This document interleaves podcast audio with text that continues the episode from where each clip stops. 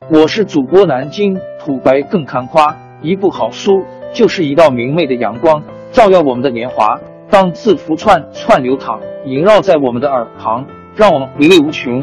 天津上元书院又和你们见面了，欢迎您的收听。听众朋友们，大家好！开讲前先打个小广告，作为主播，你们的关注和打赏是对我努力工作认可的结果。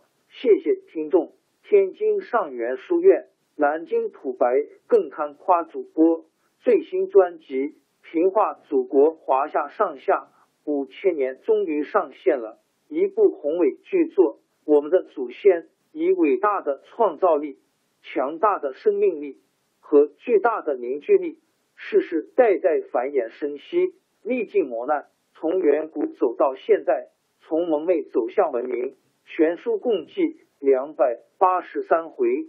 作为播客，我劳动我所得，付费的有声书来了，你愿意为此花钱花时间吗？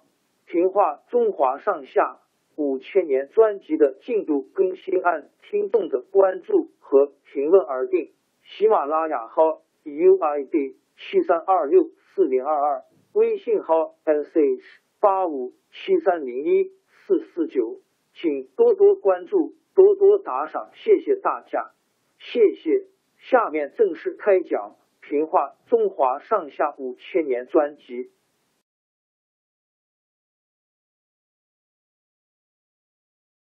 十分腐败，地方官吏贪污横行，百姓怨声载道。当时在湖北、河南一带，白莲教又盛行起来。有个安徽人刘松。到河南传教，利用给百姓治病的机会劝人入教，后来被官府发现，流放到甘肃去。刘松的徒弟刘知协和宋知清逃到湖北，继续传教。他们宣传说，清朝快要灭亡，将来会出现新的世界，入教的人都可以分到土地。当地的贫苦农民受够地主剥削的苦。渴望得到土地，听了这个宣传，纷纷参加了白莲教。参加白莲教的人越来越多的消息惊动了乾隆帝。乾隆帝命令各省公府捉拿教徒。一些官吏本来是敲诈勒索的老手，趁机派出差役，挨家挨户的查问。不管你是不是教徒，都得拿出一笔钱来孝敬他们。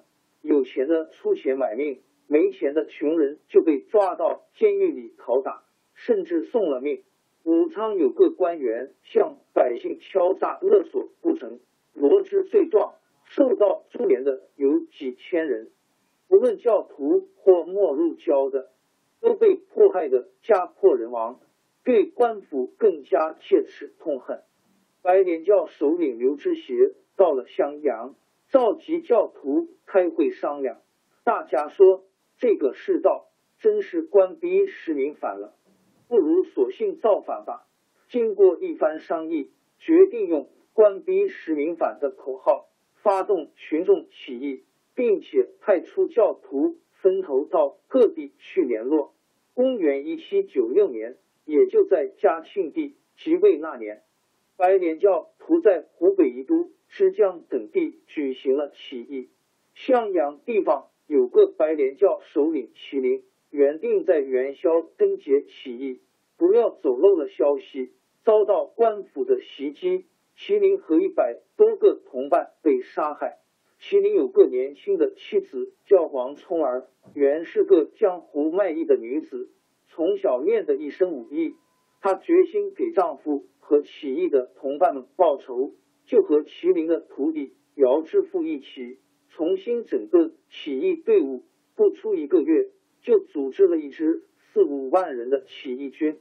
王充儿和其他首领一起率领队伍，到处打击官府，承办天官污吏。当王充儿在湖北起义的时候，四川、陕西的白莲教徒也起兵响应。起义的火焰在三省广大地区蔓延开来，一些平民流民都参加了起义队伍。嘉庆帝一看起义军声势越来越大，慌了手脚，连忙命令各地的总督、巡抚、将军、总兵等大小官员派出大批人马镇压。可是那些大官将军们只知道贪污军饷，不懂得怎样打仗。王聪儿分兵三路，从湖北打到河南。起义军打起仗来，不但勇敢，而且机动灵活。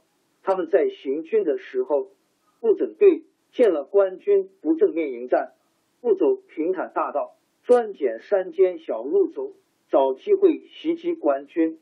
他们又把兵士分成许多小队，几百人一队，有分有合，忽南忽北，把围剿他们的官军弄得晕头转向，疲于奔命。王聪儿的起义军在湖北、河南、陕西流动作战。打击官军。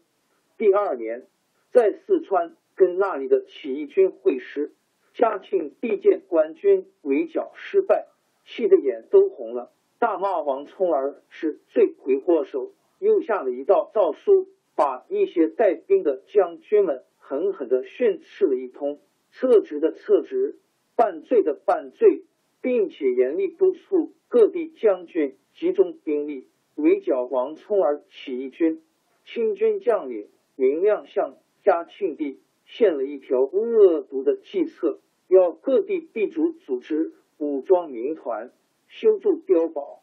起义军一来，就把百姓赶到碉堡里去，叫起义军找不到群众帮助，得不到粮草供应。这种做法叫做坚壁清野。嘉庆帝下令各地。采用这种计策，起义军的活动果然越来越困难。清军在川北一带围攻王聪儿，王聪儿摆脱清军围攻，亲自带领二万人马攻打西安，不要在西安遭到官军阻击，打了败仗，再打回湖北的时候，明亮率领官军紧紧追击，起义军后面有官军，前面又有地主。武装民团的拦截，终于在云溪，在今湖北省云阴 Y and 三岔河地方陷进敌人的包围圈。王聪儿临危不惧，指挥起义军退到茅山的森林里，准备组织突围。官军发现了，又围住茅山，从山前山后密密麻麻的拥上来。起义军经过顽强抵抗，终于失败。王聪儿和姚之富眼看突围不成，退到山顶，纵身从陡峭的悬崖上跳下来，英勇牺牲。女英雄王聪儿牺牲后，各地起义军继续进行反抗官府的斗争。清王朝共花了九年功夫，才把这场大起义镇压下去。但是，清王朝经过这场严重打击，从此一蹶不振。嘉庆帝死后，他的儿子明明明 n n 即位，就是清玄宗，也叫道光帝。道光帝即位后，清王朝越来越衰落，西方资本主义国家乘机加紧侵略，民族危机越来越严重。到了公元一八四零年，也就是道光帝即位的第二十年，爆发了鸦片战争。打这以后。中国从封建社会一步步变为半殖民地半封建社会。英勇的中国人民为了反对资本帝国主义侵略，反对封建统治，前仆后继，开展了不屈不挠的艰苦卓绝的斗争。中国历史进入了一个新的时期，进王朝更迭，江山易主，世事山河都会变迁。其实我们无需不辞辛劳去追寻什么永远，活在当下，做每一件自己想做的事，去每一座和自己有缘的城市，看每一道动人心肠的风景，珍惜每一个擦肩的路人。纵算经历颠沛，尝尽苦楚，也无怨悔。感谢您的收听，朋友们，让我们下期再见。